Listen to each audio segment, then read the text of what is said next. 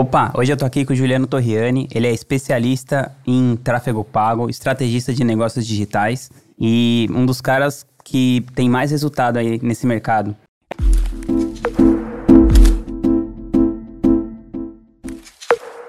E eu queria saber de você, cara, como é que você decidiu entrar no mercado digital? Boa pergunta. Bom, eu trabalhava antigamente com TI e acontecia uma vez de às duas da manhã a rádio onde eu trabalhava me ligar. E nesse momento eu, teve que, eu tive que sair de casa para resolver um problema. Só que o grande detalhe era madrugada, duas da manhã, eu estava de plantão e eu não era médico. Não sou médico. não ganhava como médico naquela época.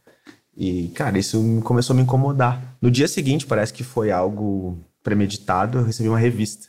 Eu ensinava a Infizame, eu sempre fui nerd, né? Então eu ensinava a Infizame. E dentro da Infizame tinha a Info Corporate, onde eu vi uma menina que morava em Porto Alegre, indo trabalhar em São Paulo para ganhar 5 mil reais, trabalhando com Google AdWords. E eu, opa, o que, que é isso?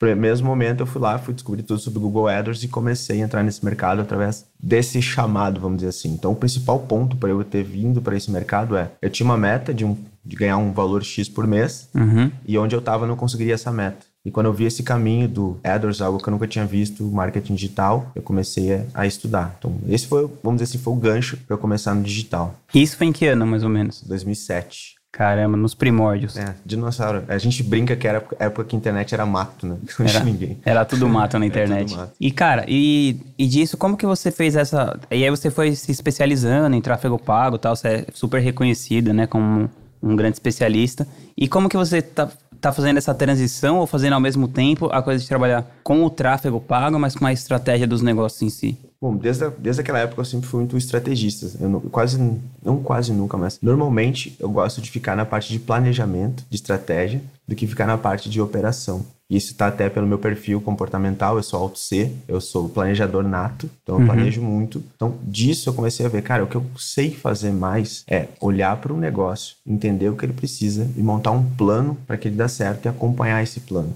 O tráfego eu entendi que é só um meio para que eu consiga chegar num objetivo. E isso eu consigo treinar pessoas para fazer. Só que pensar na estratégia, entender o que o negócio precisa naquele momento, não é qualquer pessoa que consegue fazer. Uhum. Eu vi que eu consigo fazer isso bem. E eu decidi que era o momento de eu fazer essa transição. Não deixar de fazer tráfego porque eu gosto. então tem um ponto que coisas certo. que a gente gosta e coisas que o nosso negócio precisa que a gente faça. Uhum. É, então eu gosto de fazer tráfego, então ainda faço, óbvio que sim. Mas eu passo cada vez mais a delegar isso para que, eu, para que o meu negócio consiga crescer. Então eu já entendi que se eu ficar focado fazendo tráfego e só, só pensando em tráfego, o negócio não vai crescer. Não para onde eu quero que ele vá.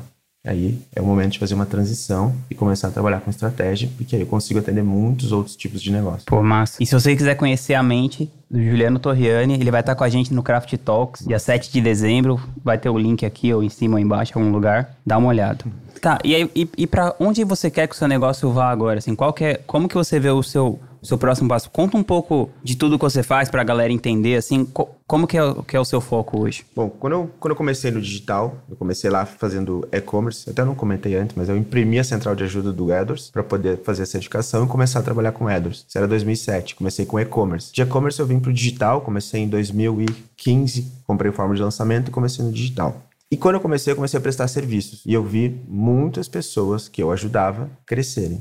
Eu vi, cara, eu preciso sair dos bastidores e começar a vir pro palco. E eu entendi exatamente a forma de como fazer isso, como que o digital funciona, como que a gente pode ter resultado, como a gente pode escalar um negócio. Eu entendi esse jogo e eu comecei a me colocar nele. Só que vem sempre um questionamento: até quando eu vou querer ficar gravando vídeos? Até quando eu vou querer fazendo conteúdo todos os tempos? Então eu entendi que o digital é o meio para eu fazer o que eu quero um dia. A gente estava até batendo papo antes. O que, que, eu espero do digital? Em cinco anos, é bem provável que o Torriani saia de cena e que não, não apareça mais o Torriani como especialista entre o Torriani empresário e investidor. Esse é o jogo. Então eu quero que o meu negócio gere um caixa, que a gente já tem um número lá definido, e quando esse negócio gerar esse caixa, eu posso fazer a minha saída do negócio, onde eu passo a ver só de investidor em empresas que estão naquele momento. Hoje a onda é startups, uhum. mas eu uhum. não sei se em cinco anos vai ser isso. Então, um passo a gente começou só vendendo produtos digitais. A gente viu que as pessoas mais precisavam de orientação. E a gente começou a criar grupos. Então hoje o nosso foco é os nossos grupos para orientar negócios mais de perto. Onde a gente possa estar aqui frente a frente conversando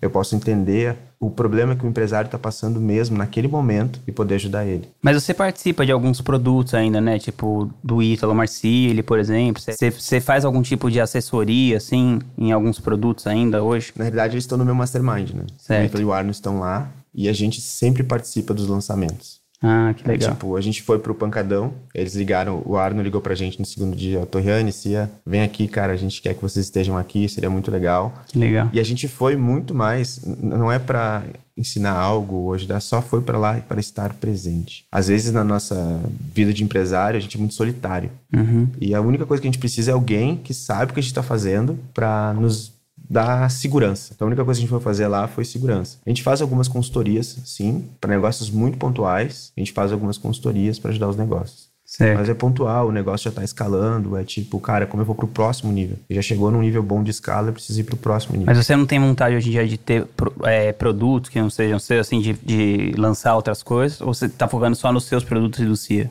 Não, a gente vai entrar isso, provavelmente ano que vem, bem provável que a gente entre outros especialistas. Então a gente quer ter isso, quer ter uma escola onde tinham, tenham cursos e não necessariamente é o mesmo professor que entrega esse curso. A curadoria inicialmente vai ser nossa, mas a gente quer trazer pedagogos para que eles façam a curadoria dos conteúdos, pensando no digital, que é a nossa grande especialidade, para que a gente tenha escola de marketing digital. É que algo que legal. as pessoas estão pedindo muito pra gente. E, cara, eu consigo ensinar uma pessoa do zero. Mas é, é um desperdício grande, não tempo, não sei como eu posso dizer isso. Eu ficar Uhum. Sim, ensinando sim. determinados pontos. Aí eu posso trazer pessoas para fazer isso e a gente ficar só na parte mais estratégica. Mas sim, a gente pensa em fazer isso e quem sabe vender uma empresa em cinco anos, né? A ideia da saída é também com a venda da empresa. Por isso que a gente começou o projeto da nossa recorrência, da Elite. E a Elite vai ser esse projeto. Pô, que legal, cara. Bons planos. É, bons planos. E o que, que você acha que mudou do- desde quando você entrou em 2015 para agora, assim? Quais são as diferenças que você vê no jogo do marketing digital nesses períodos, assim? Que mudanças você acha que foram relevantes e tal? Em 2015, muito poucas pessoas conheciam a estratégia de lançamento. As pessoas em si, não só as pessoas que estavam lançando, os consumidores. A partir de 2015, essa estratégia foi muito difundida. E aconteceu de muitas pessoas conhecerem já. Então, antigamente, tu conseguiria, tu conseguia vender só com uma- um vídeo de vendas numa página. Sem fazer conteúdo nenhum, porque tinha poucos concorrentes. O market share dominava praticamente todo o mercado. Tinha produtos que tinham um produto no nicho praticamente. Hoje, esse produto que tinha tem no mínimo 50. Então, o market share, ele foi, como eu posso dizer, foi comprometido.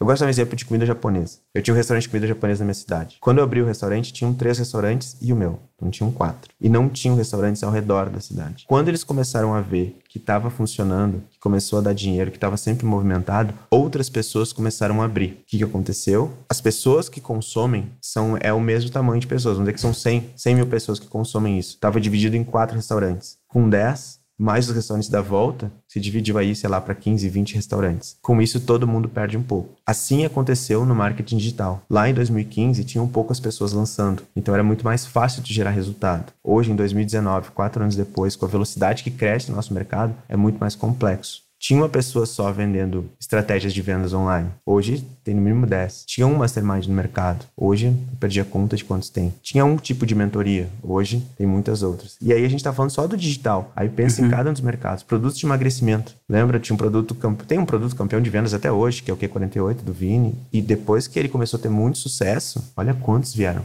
Com isso, ele perde market share. Então hoje a grande diferença é, não adianta só tu saber fazer um vídeo de vendas, não adianta só tu saber gerar tráfego, tem que saber toda a parte do conteúdo, relacionamento, entender de pessoas. Está muito mais sofisticado hoje para fazer vendas online. Tem algum, algum player, assim, que você viu recentemente que chamou sua atenção, assim, no marketing digital e por quê, assim?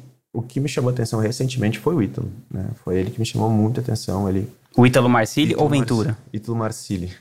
O Ítalo Marcilli me chamou muita atenção por, pela forma como ele está fazendo o digital. Ele não usou nenhuma estratégia de marketing digital comum para gerar vendas. Ele usou a estratégia de estar disponível para as pessoas e falar com as pessoas e, gerar engajamento. Enfim, ele usou essa estratégia. Ele estava disponível todos os dias lá no, no Instagram com perguntas e respostas. Começou as lives, fez lives todos os dias. Então foi algo completamente diferente que a gente estava acostumado. E ele não vende por lançamentos. Ele diz: Ó, pessoal, a gente vai abrir o carrinho aí. E foi. Até a primeira abertura de carrinho dele foi engraçada. Ele disse que ia ser a última live. Na última live ele fez um puta programa de auditório E lá ele abriu o carrinho. Então, isso foi uma das coisas mais diferentes que eu vi nos últimos tempos. E uma segunda coisa foi o que o Bruno de Mendes está fazendo agora. Foi esse outro tipo de lançamento que normalmente a gente fala que o CPLs tem que ter 20 minutos, 20 e poucos minutos. Aí vem o Bruno e faz um tipo de lançamento onde cada CPL tem três horas. Né? Então isso é completamente disruptivo. Então foram dois pontos assim que me chamaram muita atenção nos últimos tempos. É, o Bruno é incrível, né, cara? Ele é incrível, cara. É incrível. Os resultados que ele tem, tudo. E me fala uma coisa, você tem alguma rotina assim específica que você cuida dela para você manter assim sempre a ser no, no ritmo assim? Cara, uma rotina matinal, alguma coisa desse tipo? É, tipo, o Elon fala que a rotina dele é de vez em quando eu tomo café, né? Não, minha rotina, eu tenho uma rotina matinal que é treinar de manhã, fico em casa até as nove, leio um pouco e vou pro escritório. Essa é a rotina padrão. O grande detalhe é que nos últimos tempos eu tô em lançamentos, eu tô em viagens, tô em masterminds, aí a rotina se quebra. Mas normalmente a minha rotina padrão, acordo de manhã cedo, seis e meia, leio um pouco, sete, sete e pouquinho eu tô na academia, fico até as oito. Das oito às nove eu venho em casa, troco de roupa, fico um pouco com a minha esposa e vou pro escritório. E aí de manhã eu cuido da minha equipe, cuido tudo que... É, você é verdade, mas você tem uma rotina assim no escritório também? Sim, eu tenho rotina no escritório. Amanhã eu, te, eu atendo a equipe, tem um dia na semana que eu atendo meus grupos. À tarde, normalmente, ou é marketing que eu faço, ou faço algum produto, ou estudo alguma coisa de tráfego, ou faço alguma uma coisa de campanha, ou atendo meus grupos. Então essa é uma rotina básica. Mas de verdade, de verdade, eu nunca consegui manter uma rotina assim, a nossa vida muda tanto, tanto, tanto. A única rotina que eu nunca deixei de fazer foi praticar esporte. Essa é a única que eu nunca deixei. Academia eu faço sempre, porque... Mesmo se você tá viajando e tal? Quando eu tô viajando eu não consigo, eu não consigo, mas quando eu tô fora da viagem, cidade, fora da viagem, eu malho sempre. Cara, teve algum hábito que você adquiriu na sua vida nos últimos tempos que, que mudou drasticamente a sua qualidade de vida? Estudar. Como que é, assim, essa coisa de estudar pra você? Você tem uma... Você, você, você se coloca uma meta, assim, ou é tipo assim, sempre que dá, você pega um pouquinho? Não, eu estudo todos os dias. Todos os dias eu preciso estudar alguma coisa. Ou assistir um vídeo, ou ouvir um podcast, ou ler um artigo, ou ler 20 minutos. Eu tenho que estudar todos os dias. Esse hábito, quando eu internalizei esse hábito na minha vida, as coisas começaram a mudar. E faz tempo já? Cara, faz mais de dois anos, três anos eu acho que faz, que eu comecei a estudar mais, mais sério. E quando Legal. a gente começa a criar grupos, e a gente tem desafios muito maiores, Uhum. né? Isso muda muito. Cara, estudo eu não, eu não abro mão. E até a gente tá falando na imersão ontem, cara, que foi muito engraçado. É, o Cia comentou e eu tinha esse desejo também, foi engraçado porque a gente tinha o mesmo desejo. Um dia eu vou trabalhar com alguma coisa que as pessoas vão me pagar para fazer o que eu mais gosto, que é estudar. tipo, então hoje eu estudo muito e eu sou. As pessoas pagam para saber o que eu tô estudando, entre aspas, né? Sim, sim. Pô, é incrível. Tem, falar em estudar, tem, tem algum livro, assim, que você acha que foi um game changer, assim, na, na sua vida? Ou algum que você leu recentemente que você acha que fez bastante diferença para você? O primeiro livro, assim, que eu vi que mudou muito minha vida foi Como Fazer Amigos e Influenciar Pessoas. Esse foi um livro, assim, que realmente mudou. Que é, enfim, relacionamento entre, entre pessoas. Eu deixei de brigar com várias pessoas, né? Porque eu não entendia muitas coisas. E eu comecei a conseguir fazer com que as pessoas começassem a pensar mais do meu jeito, sem, como eu posso falar, sem querer impor nada, só conversando com ela. Então esse foi um dos livros. Da minha vida empresarial, O Mito do Empreendedor. Esse, com certeza, foi um livro que quebra paradigmas. É o livro que todo empresário precisa ler. Né? Ele já está um pouco desatualizado, porque a forma como ele trata hoje em organizações exponenciais é diferente. Mas ele ainda assim ajuda a maioria dos empresários. Mas qual foi a coisa que você pegou desse livro, assim, do, do ou como fazer amigos influenciar pessoas? É autoexplicativo, né? Sim. Mas o mito do empreendedor, o que, que você pegou, assim, que você falou, nossa, isso, quando eu entendi isso, fez muita diferença para mim? O que acontece com os empresários no Brasil? Eles acreditam que eles precisam fazer tudo. Se não, se não é É tipo aquela pessoa fazer, que cozinha bem e pensa que tem que abrir um restaurante. É isso. E ela não sabe que quando ela vai abrir o restaurante, A última coisa que ela vai fazer é cozinhar. É exatamente isso. E é isso que o livro mostra. O livro conta a história da Sara. Por acaso é uma história de uma menina que começou a aprender a fazer Ela tem uma bolos. doceria, né? Isso. Ela aprendeu com a avó e ela amava fazer isso. Só que quando ela transformou isso num negócio, passou a ser algo chato. Ela não gostava mais. Só que não era que ela não gostava mais de fazer bolos. Ela não gostava de toda a rotina. Então o livro mostra a rotina do empresário. E mostra também a mente do empresário. Cara, eu- se não for eu que vou fazer, não vai ficar bem feito. E Sim, isso ele fala, tem, uma, tem que ter uma pessoa técnica, né? é o, é o administrador, o técnico E o visionário, né? visionário, o empreendedor. Empreendedor. né? E a gente tem os três na gente. Eu descobri ao tempo que eu era o técnico e eu passei a ser o visionário. Hoje no meu negócio eu sou mais o visionário do que o técnico. Certo. Que eu tô ditando um pouco mais o ritmo. Mas o grande ponto é entender a parte de organização, a parte que a empresa não pode depender de pessoas, e sim de sistemas. Isso gera um pouco de polêmica, né? Eu sempre quando eu posto isso no Instagram gera polêmica, mas são sistemas de trabalho, não sistemas de computador. Uhum. Então tu nunca pode depender de uma pessoa. Se a pessoa não for trabalhar, tua empresa não pode parar, porque tu tem um processo, tem um sistema que continua rodando sem aquela pessoa. Outra pessoa pode ir. Até no livro ele fala, tem que criar processos e sistemas que qualquer pessoa que saiba ler, praticamente isso em resumo, uhum. possa fazer. Essa é a ideia. Pô, que legal.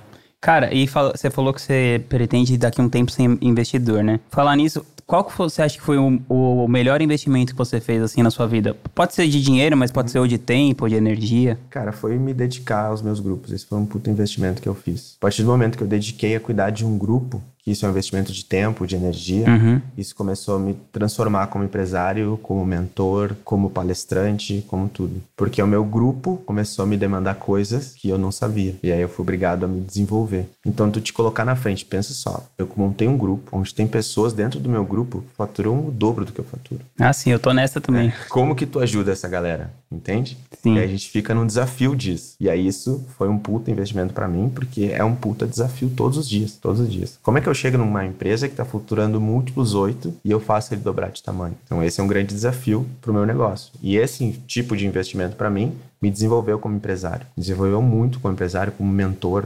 Eu tô, conseguindo ser muito mais assertivo porque eu fui buscar no mercado, fui estudar, e aí com isso a gente consegue ver histórias de empresas que já chegaram nesse tamanho, o que, que elas fizeram, quais foram os erros que elas passaram. E nos Estados Unidos tem muitos relatórios que falam sobre isso. Sim, sim. E aí tu consegue aprender muito. É bem interessante, né? Eles têm a, a, as universidades das empresas, né? Exato. Tem a, a, universidade da Apple. É. Lá eles estão muito mais desenvolvidos que aqui, muito mais. Nesse muito sentido, mais, sim. Muito mais. E falando é, sobre essa coisa de, de mercado americano, nesse caso tá na frente, o que, que você acha do mercado de, de recorrência? Como que você vê o, o futuro desse tipo de mercado no Brasil? Na verdade, esse mercado ele já é já passado, vamos dizer assim, já, já existe há muitos anos, né? Uhum. A primeira recorrência que eu lembro que eu assinei, entre aspas, é a pasta de dente. Todos os dias a gente consumindo. A Netflix veio muito forte nisso, Spotify veio muito forte nisso. Uhum. Mostrou pra gente um modelo de recorrência. Hoje, o negócio que não tem recorrência, ele não escala. Ele não vai escalar tanto assim. Porque tá todos os dias tendo que correr atrás para gerar um faturamento novo fica cada vez mais difícil. Então, todas as empresas bilionárias, elas têm recorrência.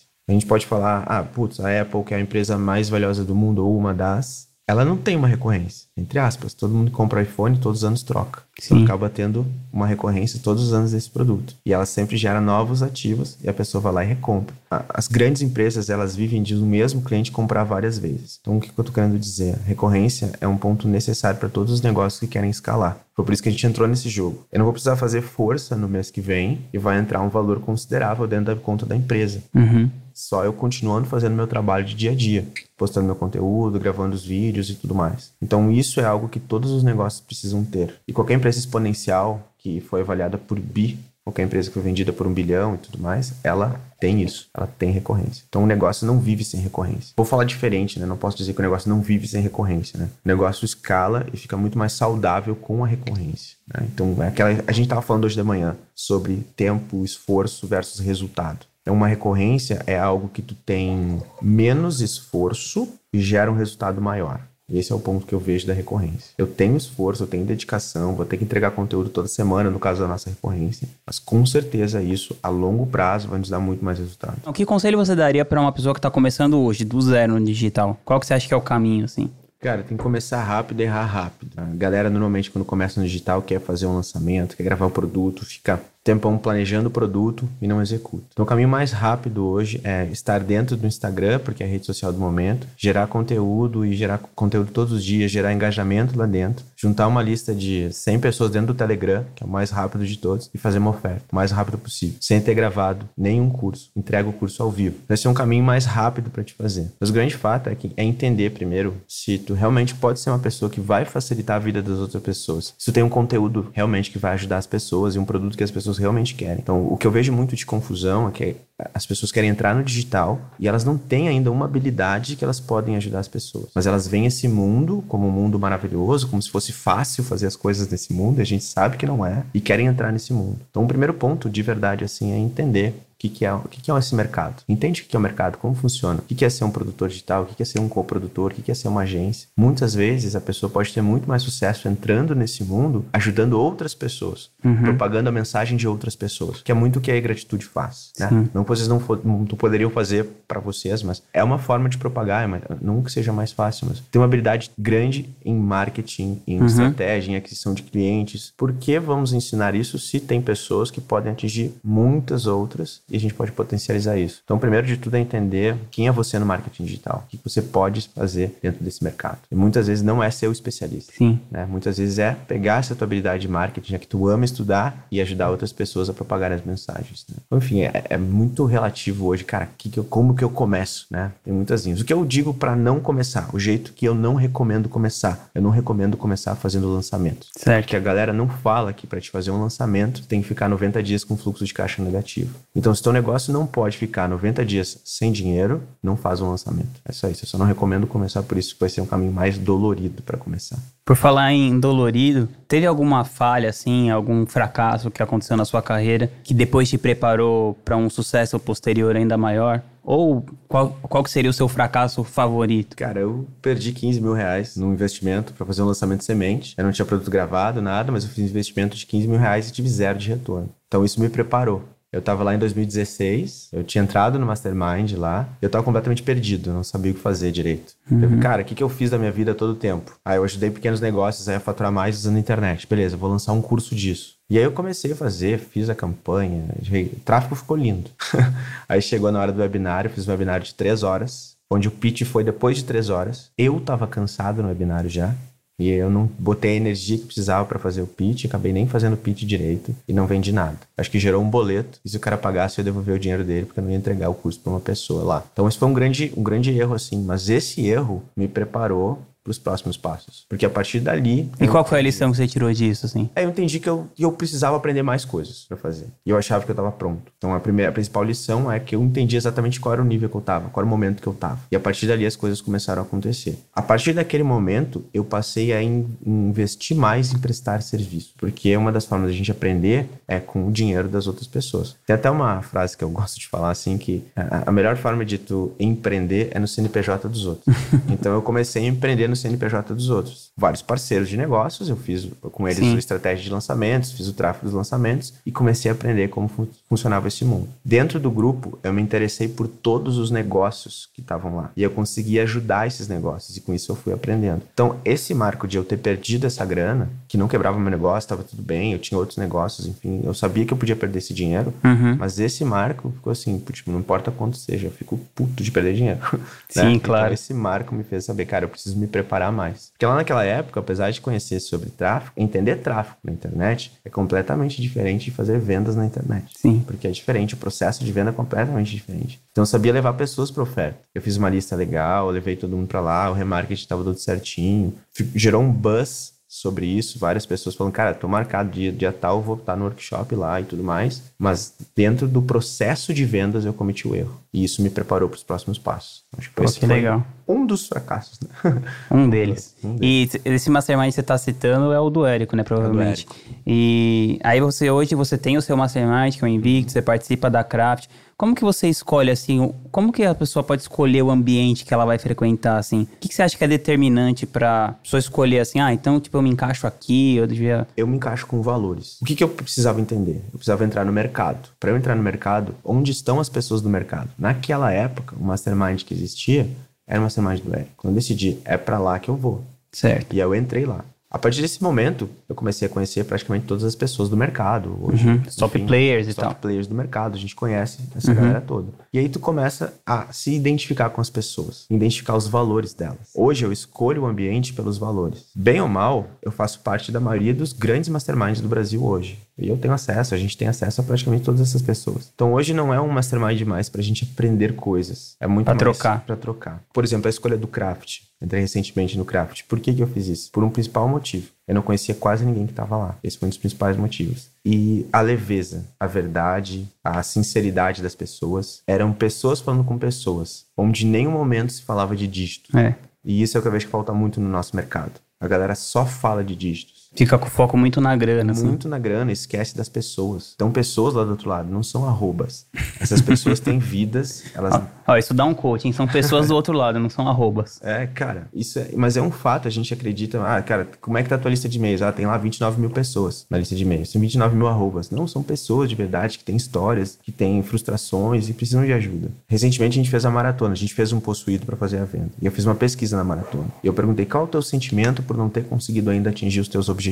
As pessoas estavam se sentindo frustradas, fracassadas, sem esperança. Então elas estão machucadas. Eu vi que as pessoas estão muito machucadas no nosso mercado. Porque muita gente foi atraído pelaquela mensagem de trabalhar na praia, né? É, tipo, meu, aquela foto do cara com notebook assim na Isso. praia. Tipo, primeiro que eu nunca vou levar meu Mac pra praia, né? Pois é, eu nunca entendi esses anúncios. É, mas o, o grande fato é que não é assim, não é, não é fácil. Na vida real não é assim, Não claro. é assim. Tanto é que a minha palestra no Fire foi justamente isso. Eu mostrei no início um slide de faturamento dos nossos grupos e disse, cara, isso não importa. O que importa são as pessoas. E aí eu comecei a falar sobre o que eu realmente acredito no mercado e falar sobre as verdades que o mercado não fala para quem tá começando, principalmente. Sim. As, as pessoas, cara, eu já vi várias vezes, eu tenho programas que tem tickets altos. E a galera, cara, eu tô vendendo aqui o meu carro pra aplicar aí no teu grupo e tal. Eu digo, cara, não, tu não vai fazer isso. Tu não vai depositar a tua esperança no meu grupo. Eu não quero que tu faça isso. Aí eu dou um caminho mais simples pra ele. Mas as pessoas fazem isso. E quantas pessoas não fizeram isso? Principalmente um produto de 6, 7 mil, 10 mil, 20 mil. As pessoas acreditam que aquele produto vai fazer diferença na vida delas. Só que elas não sabem que elas precisam fazer coisas. É que depende delas, que né? depende delas, 100% delas. Nunca é sobre o curso, é sobre as pessoas. Todos os cursos funcionam. Depende de quem vai fazer, quem tá assistindo o Quem curso, né? E a gente sabe que é, é muito difícil tu pegar um único curso do digital e com esse curso tu vai ter resultado. É praticamente impossível isso. Eu não conheço nenhum que sozinho tu vai ter resultado. Tu Já tem que ter tido uma bagagem, ou ao menos já ter alguma coisa feita antes. Ou tu já tem uma lista, ou tu já tem alguém para falar, Uhum. ou tu já conhece algo, e aí com esse curso tu vai ter resultado. Ou a partir desse curso tu entende o que tu precisa estudar para ter resultado, que é um outro ponto e tá tudo bem também. Certo. Só que a galera fala- acredita muito nas promessas que o mercado coloca não, e o mercado não fala a verdade que precisa ser dita, que não é só entrar, não basta só querer. Tem que trabalhar muito, cara, tem que estudar muito. Cara, e por falar nisso, você acha que tem algum conselho, assim, que é amplamente falado, assim, no mercado, mas você acha que é uma má recomendação, assim, na nossa área de expertise? Cara, vou- o que eu vou falar é um pouco polêmico, mas enfim, eu sou um cara meio polêmico. Momento mas é. Momento polêmica. Cara, uma coisa que é muito falada e que, apesar de eu admirar muito, isso é uma puta ideia, é algo que bagunça um pouco o mercado, é quando as, as pessoas entram no mercado querendo que a sua primeira meta seja faturar sete, seis dígitos, por exemplo, o famoso seis em sete. Isso é algo que, não que prejudica o mercado, mas prejudica as pessoas. Porque as pessoas realmente acreditam que vão entrar, vão comprar o curso e vão fazer um 6 em 7. Só que elas não entendem que para fazer o 6 em 7 elas precisam investir 40 mil em média. Eu fiz uma conta e é mais ou menos 40 mil reais que tu precisa investir para fazer 100 mil. Então, se tu entrar com uma primeira meta para fazer 100 mil reais, tu entrou com a meta errada. Eu sempre oriento qual é a tua primeira meta. Como é a tua vida hoje? O que, que tu ganha hoje? Faz. Tua primeira meta é substituir o que tu ganha. Quando eu comecei no digital, eu ganhava 36 mil por ano. Minha primeira meta é faturar 100 mil. Minha primeira meta é só substituir o que eu ganhava por ano. Certo. A partir desse momento que eu comecei a ir para os próximos passos. Então, acho que é só esse setup que a gente precisa fazer. Que as expectativas que as pessoas entram no nosso mercado, elas são difíceis de atingir no início, principalmente para quem está começando. E isso acaba prejudicando as pessoas a médio e longo prazo. Elas desistem muito rápido porque elas não fizeram. Não sei se tu já ouviu, mas eu já ouvi pessoas frustradas porque faturaram 89 mil reais no lançamento, É. investindo 12 mil, por exemplo. Ficaram frustradas porque não fizeram 6 e 7. Entende? Sim. E aí eu começo a olhar pra história. Daí eu pergunto, quanto tu ganhava antes? Ah, eu ganhava tanto. Então quer dizer que foi ruim isso que tu fez? E aí elas começam a ver isso de outro jeito. Sim. E o grande detalhe... Nunca é o que acontece, né? O seu olhar sobre o que acontece. Esse é, boa, perfeito. Esse é só olhar sobre o que acontece. E a pessoa cria uma expectativa. Eu só gosto de gerenciar as expectativas. Isso funciona pra tudo, pra um relacionamento. Às vezes tu entra num relacionamento com uma expectativa alta. E aí tu não é correspondido, tu te frustra. Quando tu entra num relacionamento, às vezes, sem expectativa, qualquer coisa que acontece é uma coisa boa. Então, quando tu entra num mercado onde tu tem uma expectativa muito alta e essa coisa, e isso não acontece, tu fica frustrado muito rápido. E aí que vem o que as pessoas fazem. Elas desistem elas não continuam. E a gente sabe que esse jogo do digital não é sobre ter conhecimento ou não, é só sobre não parar. Sim, total, né? É o. Até viu lá no seu. O Eric sempre fala, me vendo no seu negócio. O faixa preta ou faixa branca que não desiste. É isso, Né? é isso. É Sim. muito. Cara, isso é muito sério. Eu tava falando lá em 2007, quando eu comecei, eu vim do mercado de TI. Eu não sabia nada de digital, nada, zero, não sabia nada, não sabia como funcionava isso. O que eu era muito bom era em computador, isso eu sabia. eu tinha feito curso pra caramba, isso eu sabia. Mas eu não sabia de digital. Como que a gente aprende? Eu só não parei. Eu continuei estudando, fiz curso pra caramba, ali pra caramba. Eu sou nerd, então eu gosto de estudar. Eu, eu fico triste quando eu não estudo, cara. Eu gosto muito. Que legal.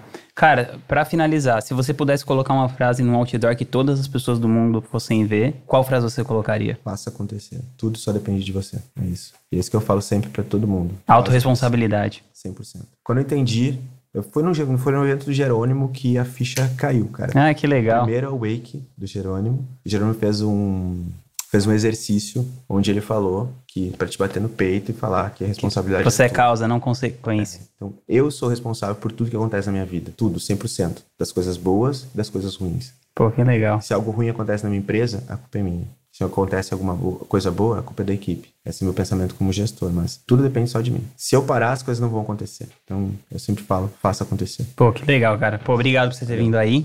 Obrigado pelo papo. Muito Tamo bom. junto. Valeu. Nossa, valeu. Falou.